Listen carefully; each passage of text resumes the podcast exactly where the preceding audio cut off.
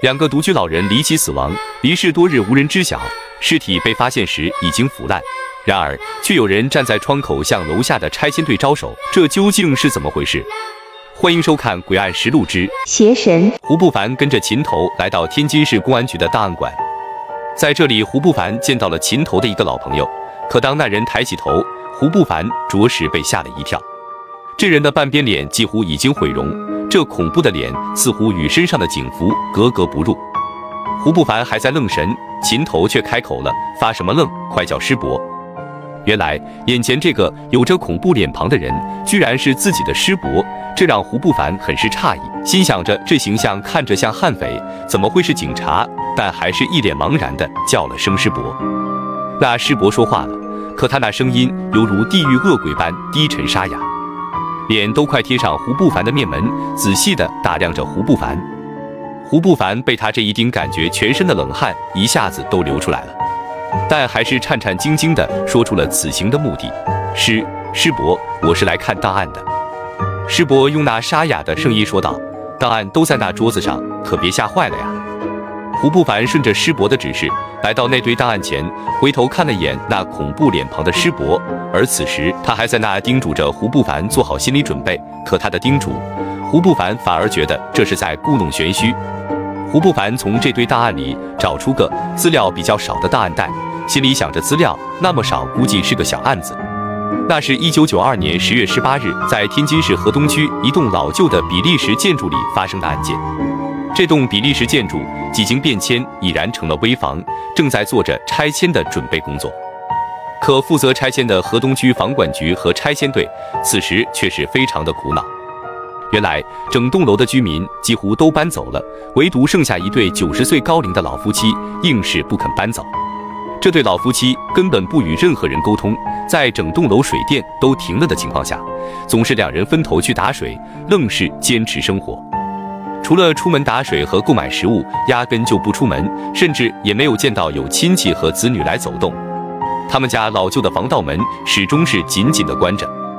房管局和居委会上门多次，总是吃闭门羹。老夫妻像听不见似的，始终没有露面，这直接让拆迁工作停滞。拆迁队的几十号人和拆迁用的机械因此也停工了。而这次，这对老夫妻已经整整一个月没有出门了，甚至也没见他们出门打水和购买食物，这让房管局和拆迁队一筹莫展。案发那天，两个部门的负责人在楼下探讨着如何解决这个事情。可就在这时，两人不经意间看向老夫妻家，却突然发现老人家里有动静。只见老人家的窗边似乎有个人影，像似站着个人。可因为室内光线昏暗，人影离窗户还有些距离，所以那人影的上半身始终笼罩在黑暗里。但看身形，应该是个男人。突然，那人影向窗外伸出只手，向楼下还在发愣的两人招了招手，像似在招呼他们上去。这情况可是头一次，两个负责人面面相觑，一时不知如何是好。而当时在场的所有人皆是看到了这一幕。当房管局的负责人反应过来，冲上了楼，敲响了老人家的门，可敲了许久，始终没有人开门，这让两人感觉有些不对劲，就找来了拆迁队里身手还不错的退伍军人程建军，让他爬进去看看。程建军没几下就从楼道的窗户爬到了老夫妻家的窗下。当爬上老夫妻家的窗户，尝试着开窗时，却发现窗户是反锁的，就打算破窗进入屋内。可就在这时，有个人影给程建军打开了窗户，人影很模糊，程建军并没看清那人的面目。程建军就这样顺着打开的窗户爬了进去，而那人影却转身向屋里走去。屋内光线昏暗。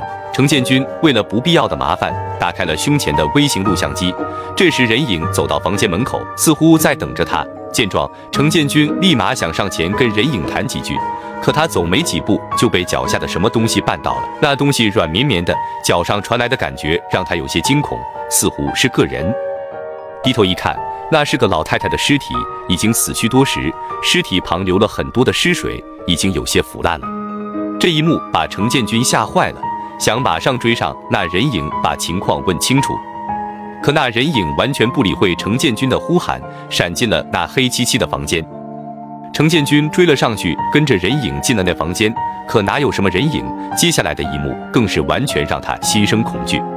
只见房间里只有一张小床，床上躺着个人，仔细一看是个老头，显然老头也已经死去多时了。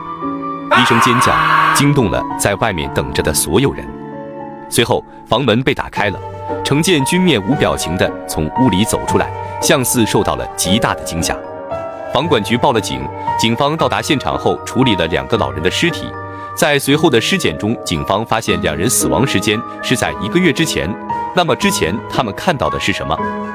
而房内还发现许多的宗教用品和一张大蛇的蛇蜕，不知道是用来干嘛的。后经调查，老人信奉东南亚一个崇拜邪神的邪教，那是个以大蛇为神的宗教。胡不凡随后拿起程建军当时录像机拍到影像的磁盘，正准备看，那沙哑的声音再次传来：“你别看了，那里面的内容会让你毁了你的世界观。”而胡不凡并没听师伯的劝阻，依然看起那录像。这一看让胡不凡震惊不已。